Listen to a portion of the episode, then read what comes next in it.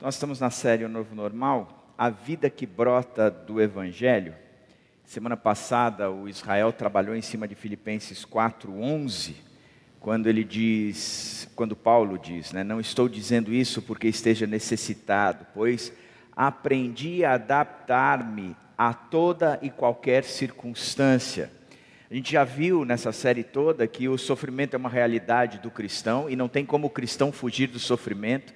Se sem ser cristão o sofrimento é, é algo comum a todos, o fato de ser cristão, só porque nós passamos a lutar contra a carne, passamos a lutar contra o mundo, passamos a lutar contra o próprio diabo, isso já se torna um sofrimento a mais, ou seja, a realidade do cristão é o sofrimento. E a partir daí, o sofrimento ele não é só uma realidade, como ele também é uma escolha. E o que o Israel trabalhou semana passada é que se o sofrimento é uma realidade, o sofrimento é uma escolha, não tem solução para o cristão a não ser que seja adaptar-se a toda e qualquer circunstância. A adaptabilidade é uma das marcas, é uma das principais virtudes do cristão, porque ele aprende a, a, a, se colocar no meio de qualquer luta, já que luta é algo real, é inerente, é fato na vida do cristão, daquele que segue a Jesus Cristo. Hoje a gente vai encerrar a série e eu queria olhar para um aspecto a mais do sofrimento que é necessário a gente conversar. O evangelho, no evangelho o sofrimento é partilhado. Então olha para a pessoa que está do seu lado e diga assim: sabe o que eu vou te dar para você? Sofrimento. Pode falar, enche, enche a boca. O que eu vou trazer para você é sofrimento. O que eu quero te ofertar nessa manhã é sofrimento. Porque no evangelho o sofrimento ele é partilhado, não é algo comum a uns, mas é comum a todos, e o que é meu é de vocês e o que é de vocês é meu. O evangelho trabalha neste conceito. Israel trabalhou em Filipenses 4, eu também vou ler o mesmo texto que ele leu, só que ele leu do ponto de vista de como eu posso e devo me adaptar em toda e qualquer circunstância. E eu quero ler o texto de como eu posso partilhar o sofrimento com os outros, não só o meu, mas do outro, mas como o sofrimento é partilhado. E o texto de Filipenses diz o seguinte: Alegro-me grandemente no Senhor, porque finalmente vocês renovaram o seu interesse por mim.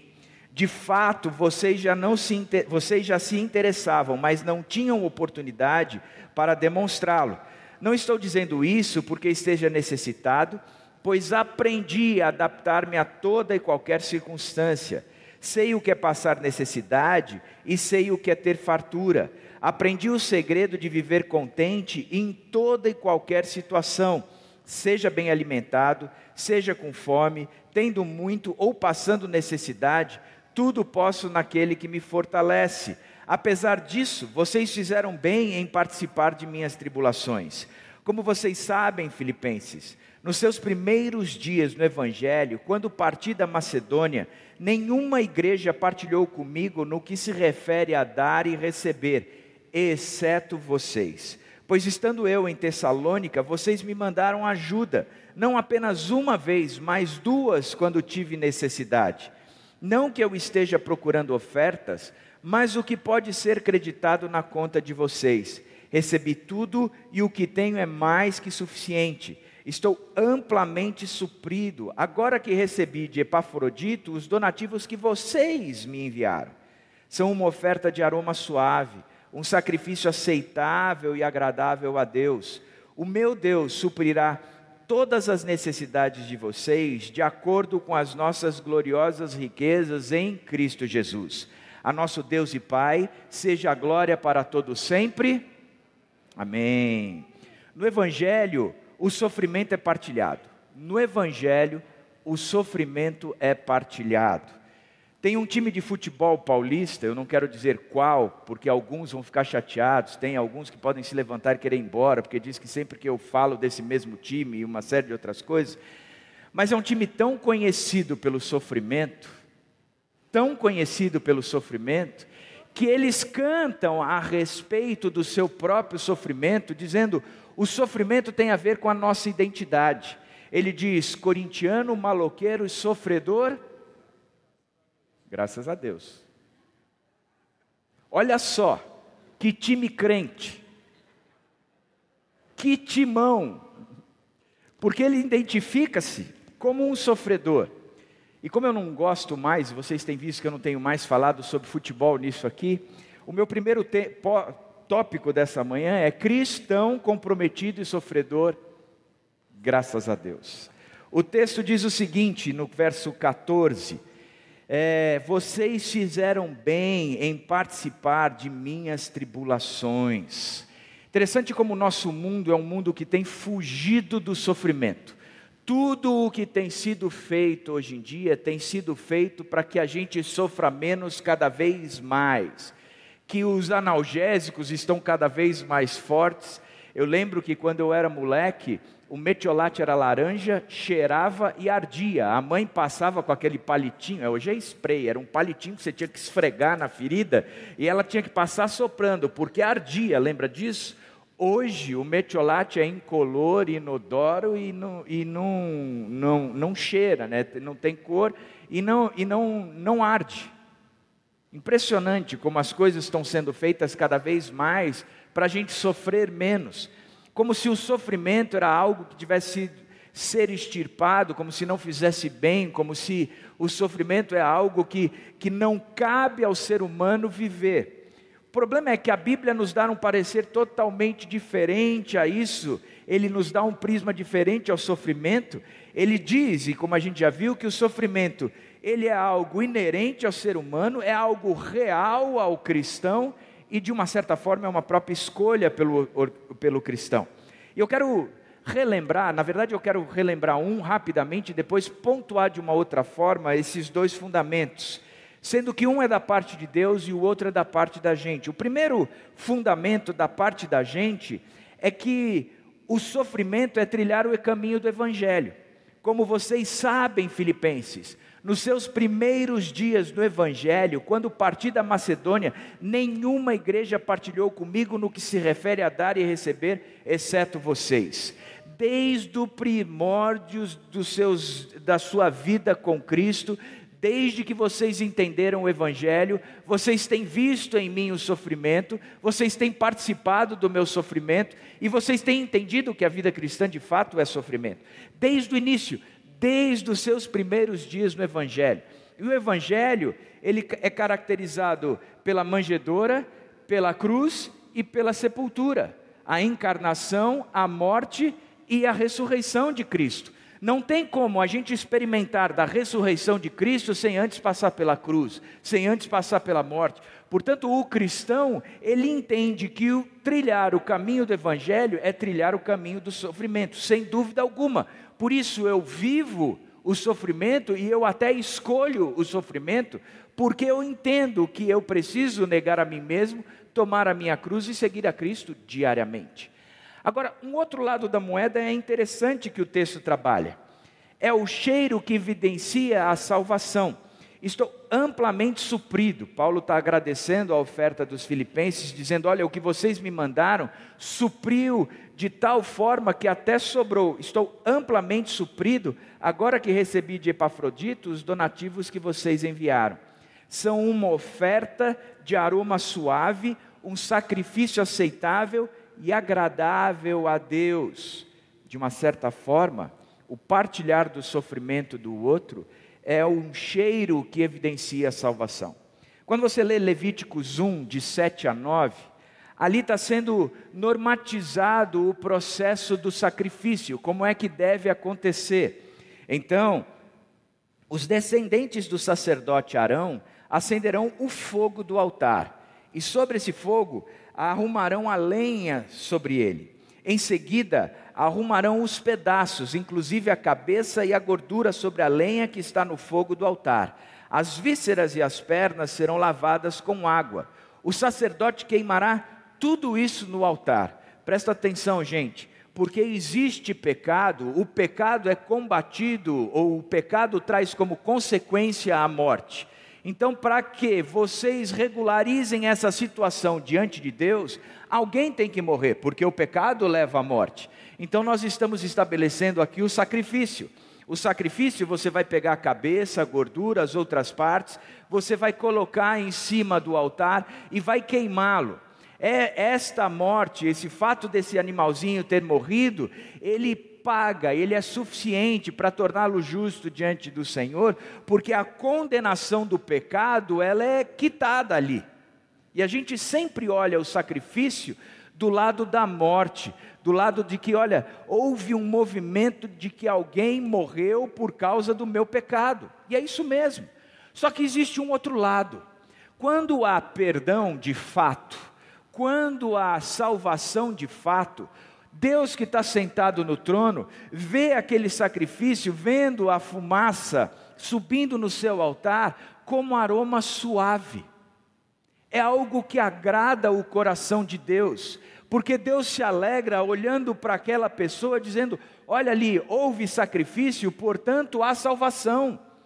Já não há mais nada que nos impeça nos nossos relaciona no nosso relacionamento, porque o preço do pecado foi pago, e foi isso que Jesus Cristo fez na cruz. Quando Jesus Cristo morre na cruz, diz Romanos 5,1 que nós nos tornamos justificados, pois mediante a fé, e nós temos agora paz com Deus, porque o sacrifício promoveu isso. Na presença de Deus, esse sacrifício cheira como aroma suave.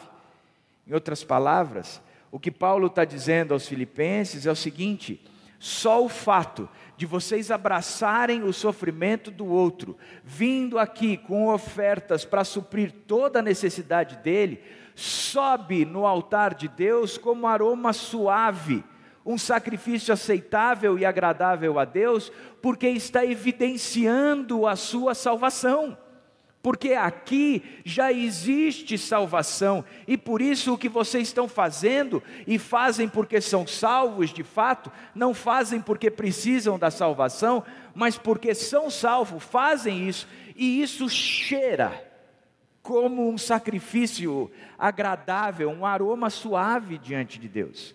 Então, a vida do cristão que entra no sofrimento, não só o seu, mas do alheio, e passa por esse sofrimento entendendo o que tem que passar, faz com que isso cheire de forma agradável, porque cheira salvação, cheira vida, cheira perdão, pecado tratado, cheira morte vencida, é o experimentar da, da ressurreição de Cristo.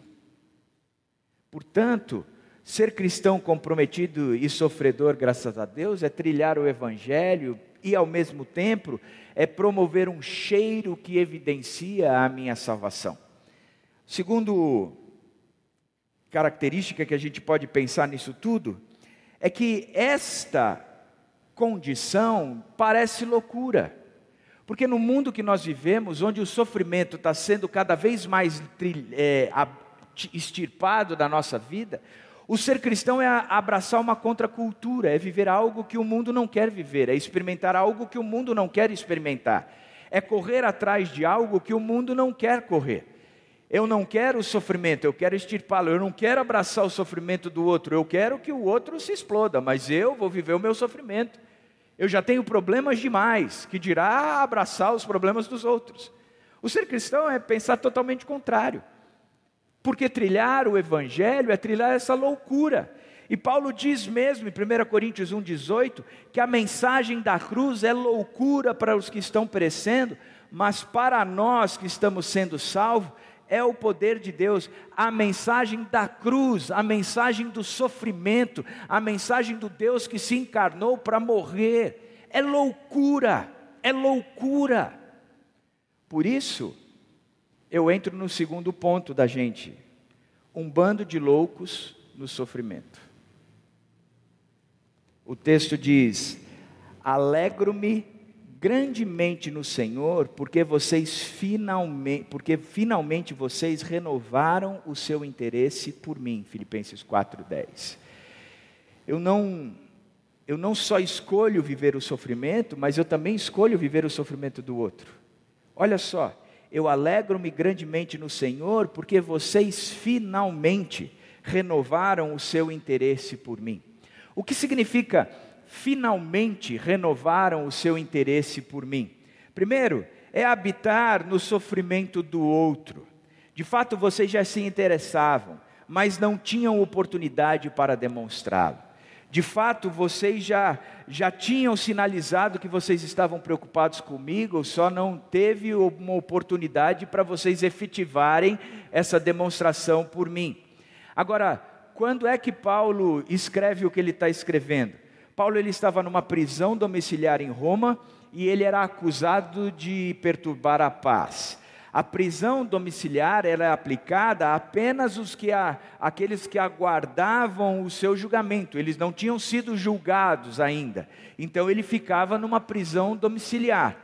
O, o que acontece é que ele ficava nessa prisão domiciliar até ser julgado.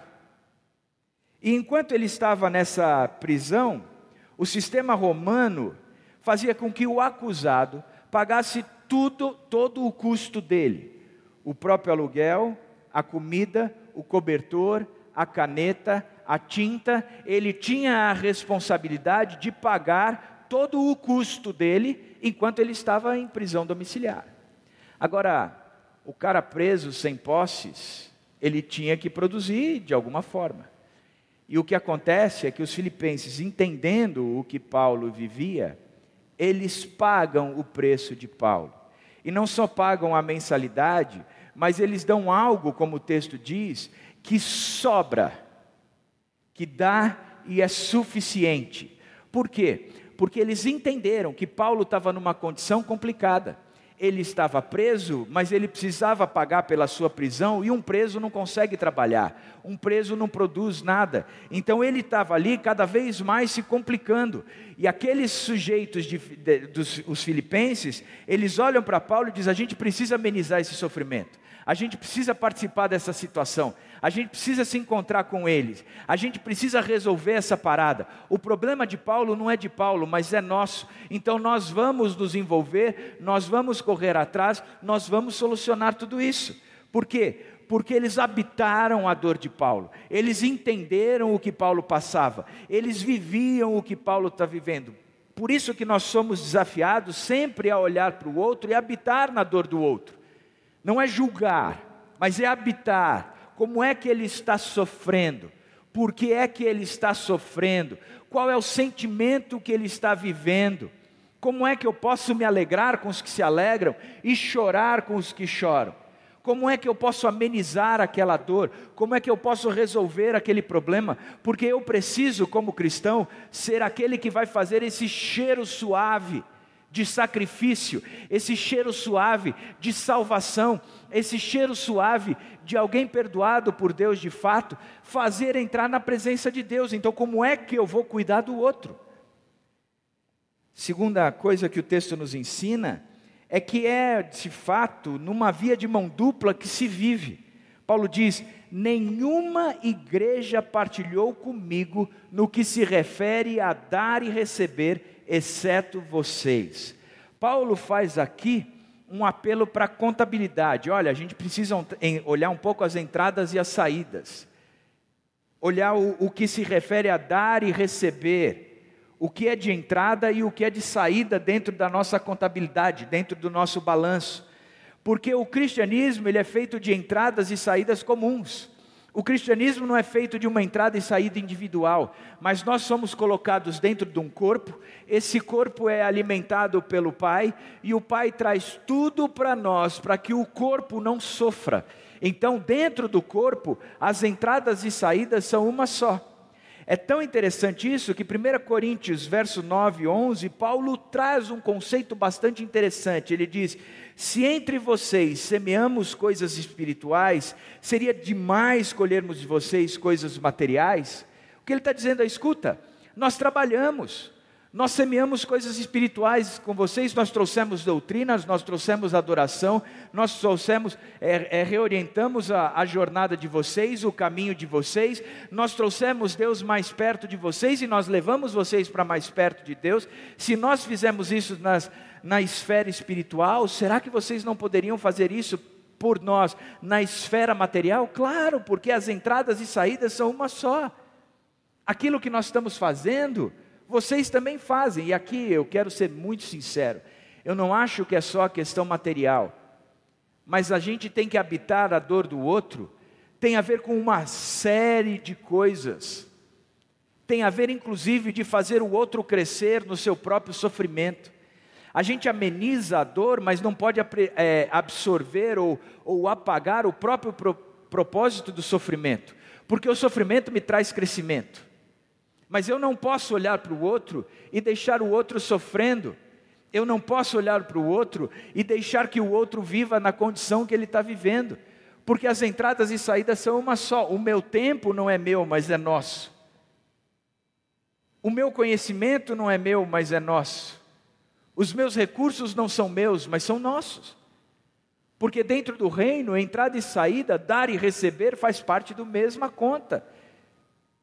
Não são contas de CNPJs distintos, mas é uma conta só, uma conta só. Na própria oração do Pai Nosso, ensinado por Jesus, ele diz: Pai Nosso, Pai Nosso, Pai Nosso que estás nos céus santificado seja o teu nome, venha o teu reino e seja feita a tua vontade, assim na terra como no céu. Ou seja, já que o Senhor é o nosso Pai, que o seu nome seja glorificado, santificado, e que aquilo que acontece no céu seja o mais próximo daquilo que acontece na terra, que a sua vontade seja feita tanto na terra como no céu, que não haja distinção entre os céus e a terra.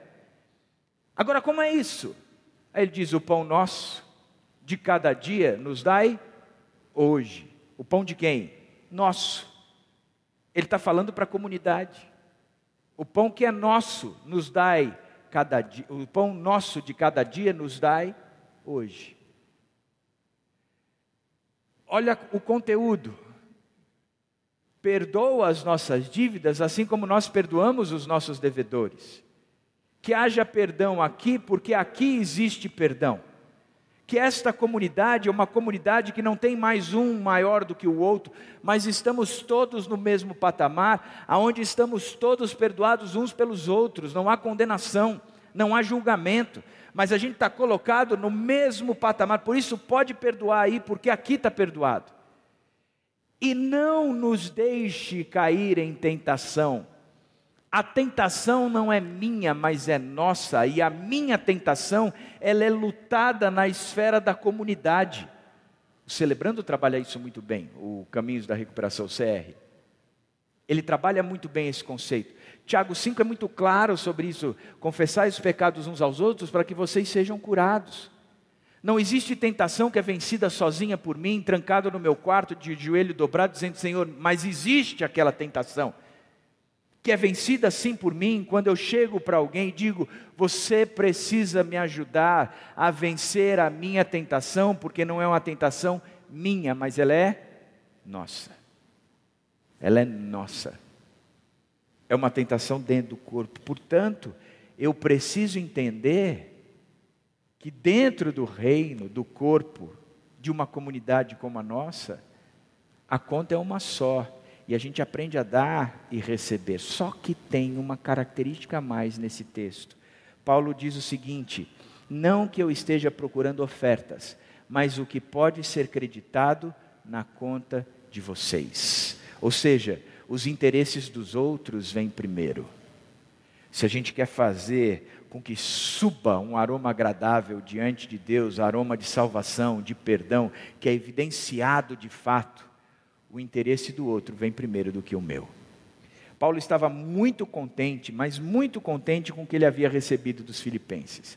Toda a doação financeira material havia suprido e sobrado, e ele estava feliz com isso. Agora, ele não precisava se preocupar, enquanto estava na prisão domiciliar, como é que ele ia pagar aquela conta. Aquela conta já havia sido paga. Então, ele estava livre para fazer um monte de outras coisas, como ele fez, escreveu cartas para caramba. Mas a alegria dele é com o que os filipenses lucraram e não com o que doaram. Paulo era um sujeito incrível. Presta atenção no verso todo.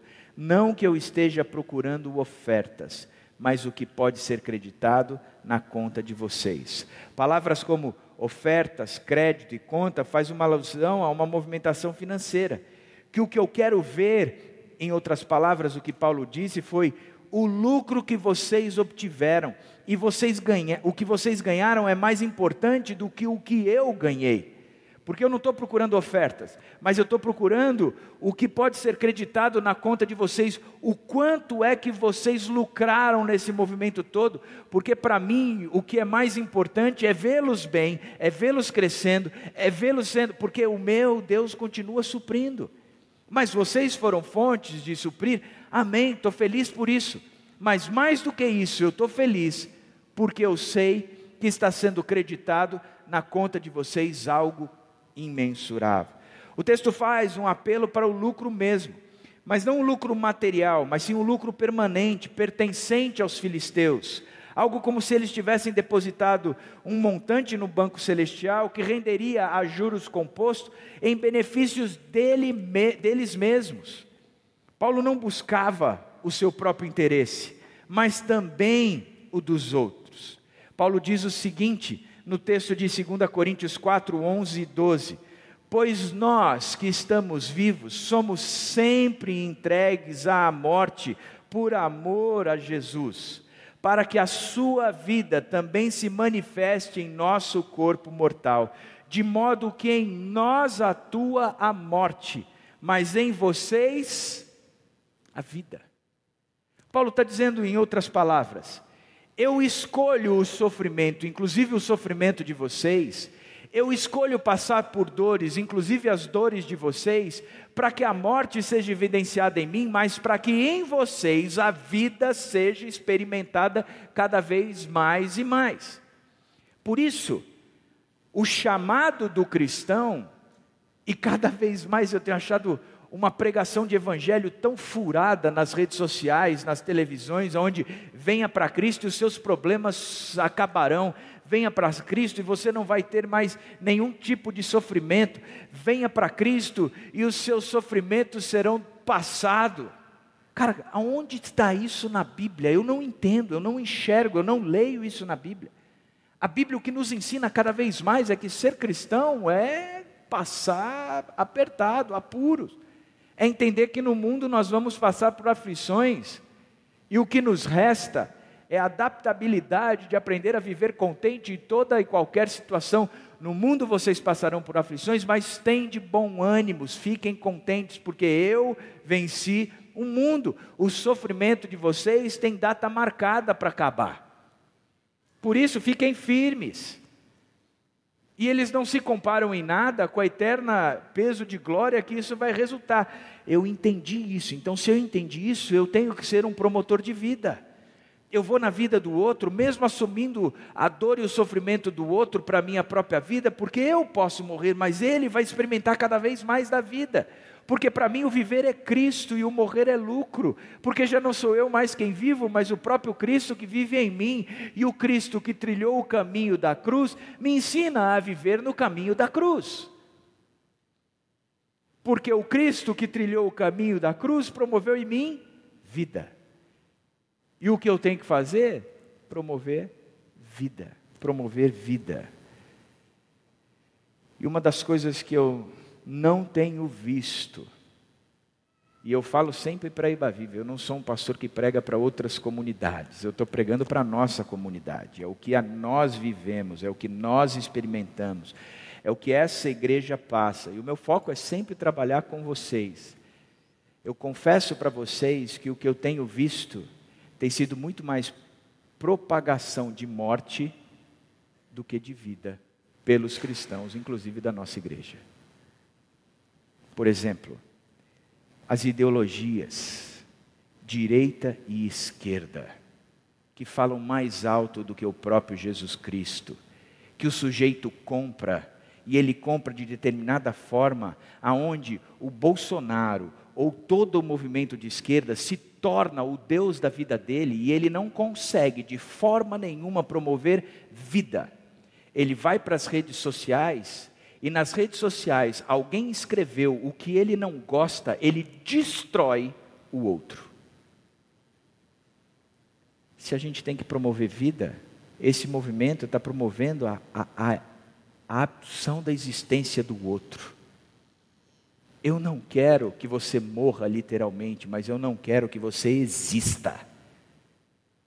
Eu quero que você seja um nada no mundo, que a sua fala encerre E aí a gente começa a abrir um monte de leques. Por exemplo, o isolamento na pandemia. Tem que acontecer ou não tem que acontecer? Aí eu acredito plenamente que não deve acontecer, que isso é conspiração. Onde já se viu? Vamos todos para a rua, não tem problema nenhum. Mata menos que H1N1. O outro lado diz: não, de jeito nenhum. Nós temos que nos trancar. Máscara, álcool, gota de álcool gel no cafezinho. A gente tem que. Eu te, a gente precisa disso. Pois bem. Se este aqui levanta a voz, o outro destrói. E a recíproca é verdadeira. Onde a gente está promovendo vida? Aonde nós estamos promovendo vida? Se eu quero que a existência do outro acabe. Máscara, deve usar ou não deve usar? E o que eu acho interessante é que a maior parte do povo não sabe nada, inclusive de teologia, de máscara, de nada, mas defende numa veracidade, como se fosse PhD da utilização da máscara ou não. Mas é o dono da verdade. Ele sabe o que é certo. E a sua verdade vale tanto para ele que ele parte para cima do outro dizendo: Eu não quero que você exista mais. Eu não quero que você morra, porque eu não sou assassino mas a sua existência, principalmente a sua fala nas redes sociais ou na vida, eu gostaria de ver estipada, acabada, morta. Trazendo mais para perto, saindo do, da esfera da política, da pandemia, seja lá o que for. Festa de Halloween. Tem aqueles que não vem problema nenhum, que os filhos podem ir, e que não... tem aqueles que vêm, que não pode ir, que é coisa do diabo, que onde já se viu vai ser pactuar, não sei o que, babá. Eu gostei de uma expressão que o Patrick me ensinou. São os patrulheiros da internet. O cara vai para a internet e se o filho, o cara postou uma foto do filho fantasiado de caveira, ou se o outro postou uma foto do filho louvando a Deus dentro de casa, cara, eu quero ver a morte do outro. Não a morte física, literal, mas uma morte da sua existência, porque eu sou dono da verdade, a minha verdade é o que vale. Então, já que eu sou dono da verdade, eu quero que o outro morra, porque ele não está de acordo com a minha verdade. Só que eu fico pensando que Jesus Cristo disse: Eu sou a verdade, eu sou o caminho e eu sou a vida. Vocês vão trilhar o meu caminho, porque o meu caminho é a verdade, o meu caminho promove vida, a sua verdade só promove morte. Teologia reformada ou liberal? Vou dizer mais: Ed René ou Silas Malafaia? Eu cansei, gente, sinceridade. Eu não sou responsável pela teologia que é pregada fora da Iba Viva. Não me venha com Ed René, nem com Silas Malafaia. Porque o que eles falam, eles falam para as comunidades deles, para os povos, para o povo que eles querem atingir. Eu não falo para este povo, eu sou responsável pela teologia que é pregada neste púlpito. E aqui, se eu falar besteira, vocês têm total liberdade de vir conversar comigo, sem problema nenhum, como já vieram. Gente, o Silas Malafaia posta, ou o Ed René posta, os caras vão para as redes sociais destes sujeitos e destroem o sujeito, acabam com o sujeito, destilam todo o ódio. E eu fico pensando, escuta, que coisa esquisita. A Bíblia diz que eu tenho que ser promotor de vida. Quer falar com os caras? Manda um inbox. Eu garanto para vocês que eles respondem.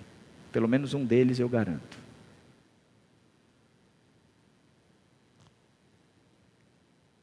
E sabe o que mais me machuca? É a maneira como são tratados dentro das redes sociais. Ou como, se eu sou dono da verdade, eu olho para o meu próximo e eu destruo o meu próximo na maneira como eu converso com ele. Seu esquerdinha, seu reacionário, seu bolsomínio, seu massa de manobra, seu herege, seu pecador, vai arder no fogo do inferno. Eu fico pensando, é assim que nós seremos conhecidos? É assim que Jesus Cristo disse que o tomar a cruz e seguir vai ser conhecido por esse ódio destilado nas redes sociais. O meu conselho para você que pratica isso é apaga as redes sociais. Se o teu olho te faz pecar, arranca-o fora. Se você não tem domínio sobre as suas emoções nas redes sociais, cresça, cresça, apague as suas redes sociais, deixa de seguir esses caras, seja maduro o suficiente, dizer eu tenho que ser promotor de vida e essas coisas promovem a morte através de mim. Ah, mas o cara está promovendo a morte. Eu não sou responsável pelas ações, as reações e os pensamentos dos outros. Eu sou responsável pelas minhas ações, as minhas reações e os meus pensamentos. E eu tenho que ser promotor de vida. Se eu estou sendo escandalizado pelos outros e ao mesmo tempo que escandalizo outros, eu não vou preocupar com os outros. Eu vou ser preocupado comigo mesmo. Porque o que a Bíblia nos ensina é que de modo que em nós a morte, mas em vocês atua a vida. Então cresça, seja cristão de fato, amadureça, amadureça. Eu tenho deixado de seguir um monte de gente por causa disso. Ah, cara, isso não me promove. Não vou nem gastar meu tempo com isso. Cada vez mais as redes sociais servem para mim para distração. É olhar, porque a minha vida já tem muito problema. Eu já tenho sofrimento bastante que carrego o meu e dos outros. Para entrar nas redes sociais, para carregar mais sofrimento, falar, ah, não vou. Não faz sentido. O sofrimento que eu posso carregar é o de vocês. E tenho carregado, porque vocês vão nas redes sociais, ouvem o que marcam comigo, sobra para mim. Sobra para mim. André, preciso conversar com você o que o Ed René falou. Vem.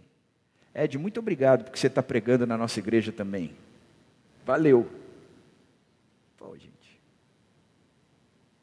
Vai ouvir o que Israel fala, o que o Caleb fala. Concentra-se numa igreja, cresça numa doutrina, porque vocês não têm essa profundidade toda de teologia que dá para ficar ouvindo tudo de todos os lados.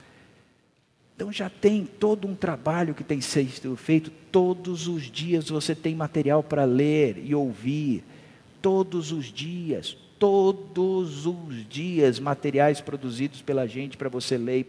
Por este material eu tenho prazer, vontade de discutir com vocês e de conversar com vocês. Agora os dos outros, meu, na boa.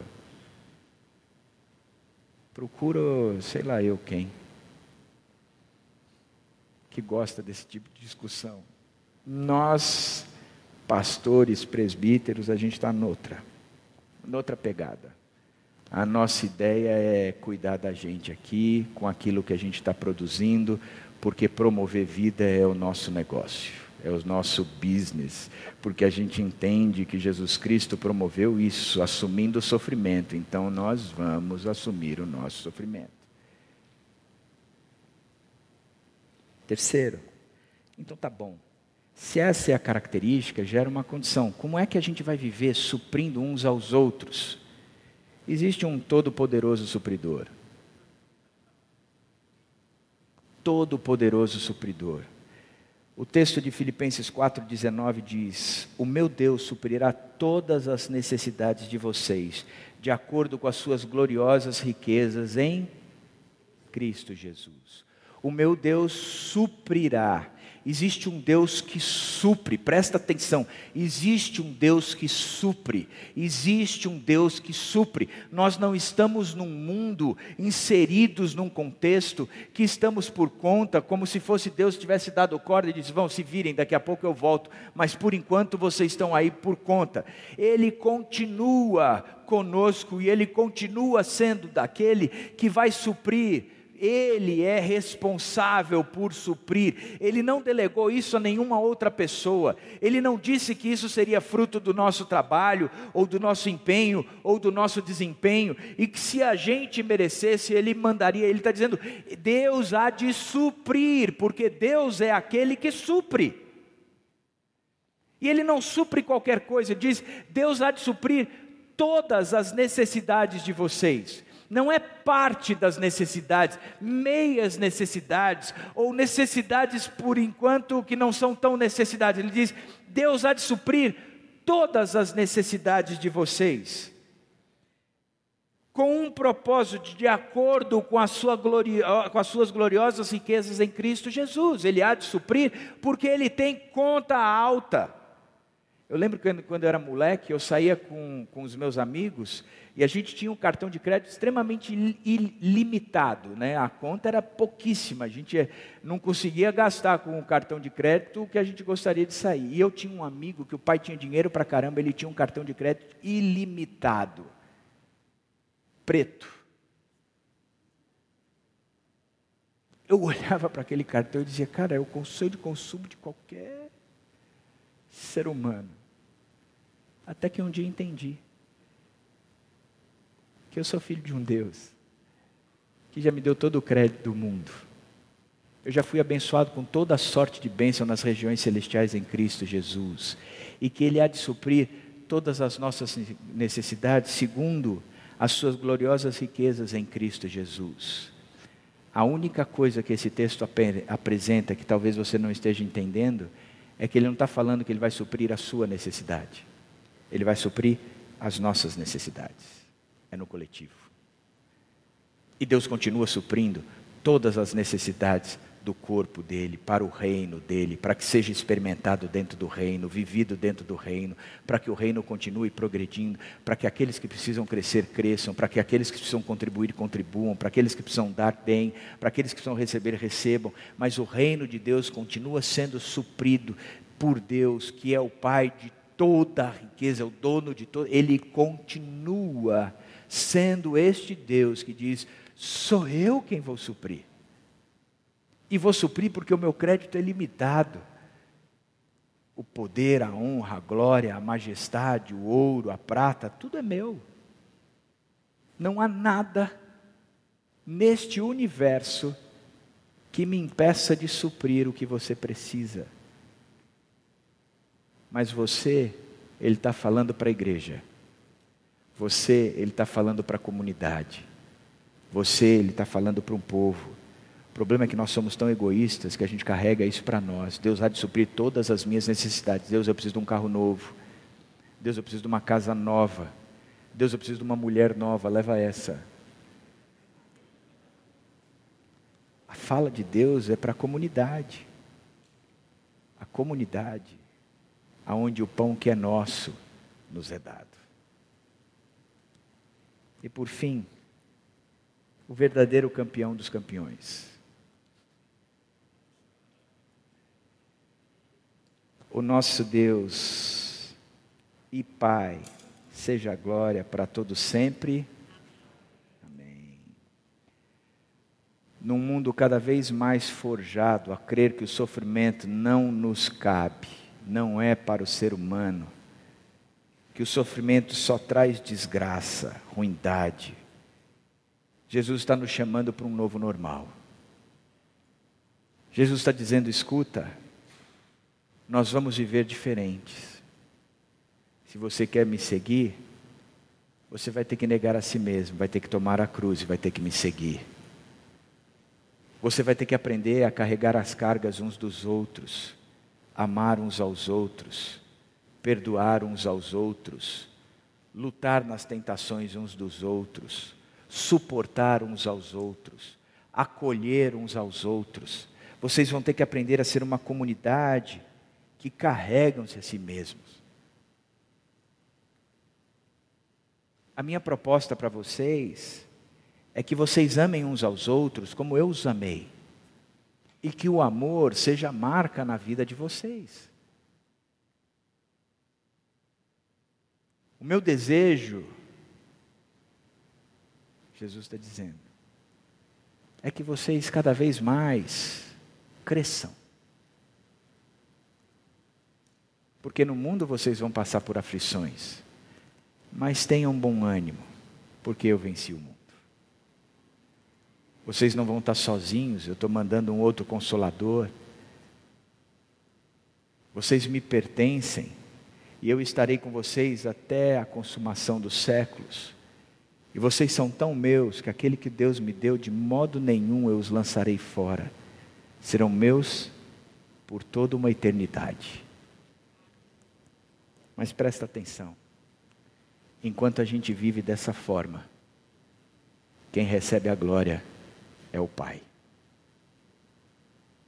Engraçado, porque o próprio Jesus disse: o meu objetivo, a minha pegada, não está em comida nem bebida, mas a minha pegada é fazer a vontade do meu Pai.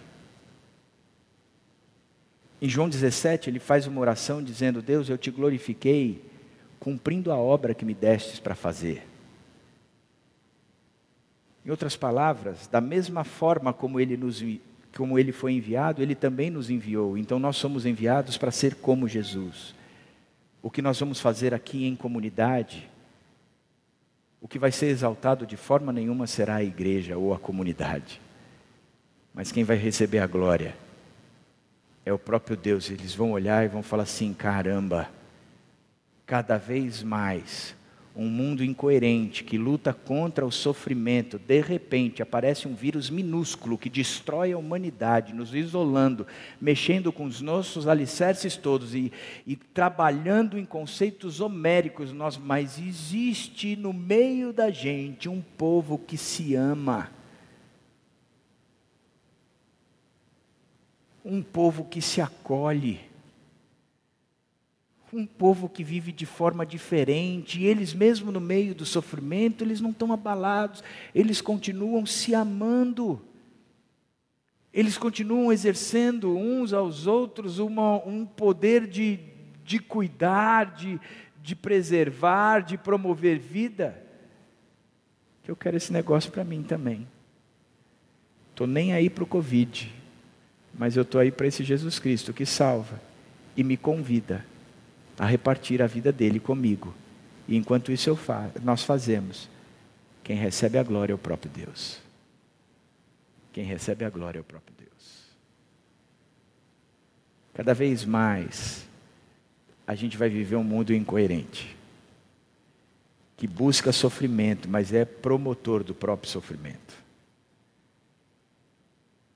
É promotor das próprias desigualdades, das próprias injustiças Cada vez mais a igreja vai viver isolada, porque os valores da igreja são totalmente contrários do mundo e os do mundo estão cada vez mais fortes se evidenciando.